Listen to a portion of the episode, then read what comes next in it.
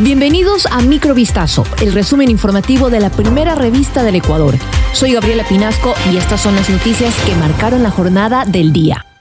El presidente de la República, Guillermo Lazo, suscribió el decreto ley de apoyo financiero a favor de beneficiarios coactivados de créditos educativos, becas y ayudas económicas de años anteriores. Esta iniciativa apoyará de manera definitiva la carga financiera de personas con procesos coactivos, porque según el mandatario, el país los necesita activos, libres de trabas y produciendo. Mediante esta normativa que será enviada a la Corte Constitucional, los ciudadanos podrán acceder a la remisión, condonación, ampliación de plazos y condiciones para la firma de convenios de pago. Entre los beneficios está la eliminación del reporte de las operaciones en coactivas para el buró de crédito, mejorando la calificación crediticia de los usuarios, la eliminación del 100% de intereses, multas y recargos para créditos educativos, becas y ayudas económicas generados por obligaciones vencidas o por convenios de pago.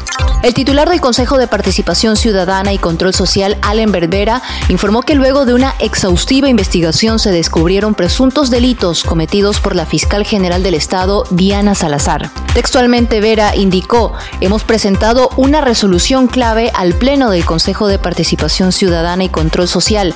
Con ella se defiende tu derecho de participación y control a todas las autoridades y funcionarios del país. Lo dijo al señalar que la investigación fue realizada por personal que lleva más de 14 años trabajando en la institución. Sobre el resultado de la investigación, indicó que se detectaron responsabilidades en contra de Salazar, por lo que como respuesta a estos hallazgos se ha notificado al fiscal subrogante Wilson Toainga para que se realicen las respectivas investigaciones. Ante estas declaraciones, la fiscal Diana Salazar dijo que se tratan de mentiras y textualmente mencionó, como país somos testigos de otro desesperado intento de tomarse la fiscalía y de romper la institucionalidad del Estado.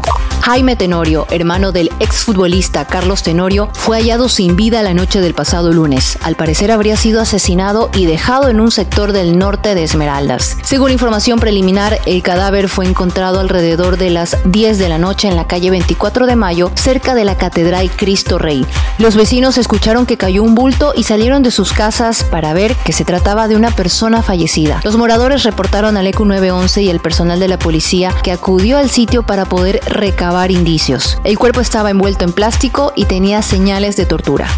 En redes sociales se hizo viral el instante en el que un ciudadano que circulaba en su camioneta por Urdesa, al norte de Guayaquil, embistió varias veces a un delincuente. El hecho ocurrió la tarde del viernes 30 de junio. Una cámara de seguridad captó el momento en el que una mujer que caminaba por el sector fue sometida por un hombre que se movilizaba en una motocicleta. En el video se escucha cómo el atacante le insulta y mediante amenazas le arrebata el bolso que ella cargaba. Pero cuando el delincuente iba a subirse a su motocicleta para escapar, apareció una camioneta camioneta blanca que lo embistió y lo mandó al piso por tres ocasiones. Al final, el asaltante huyó en su moto, pero la mujer pudo recuperar sus pertenencias debido a la acción del conductor.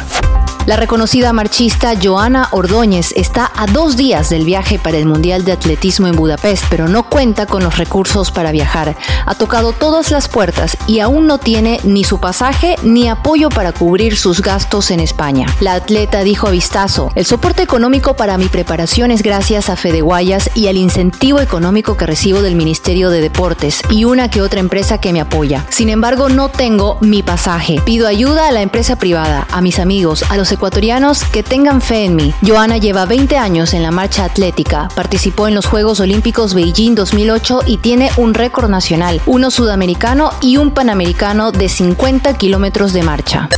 Esto fue Microvistazo, el resumen informativo de la primera revista del Ecuador. Volvemos mañana con más. Sigan pendientes a vistazo.com y a nuestras redes sociales.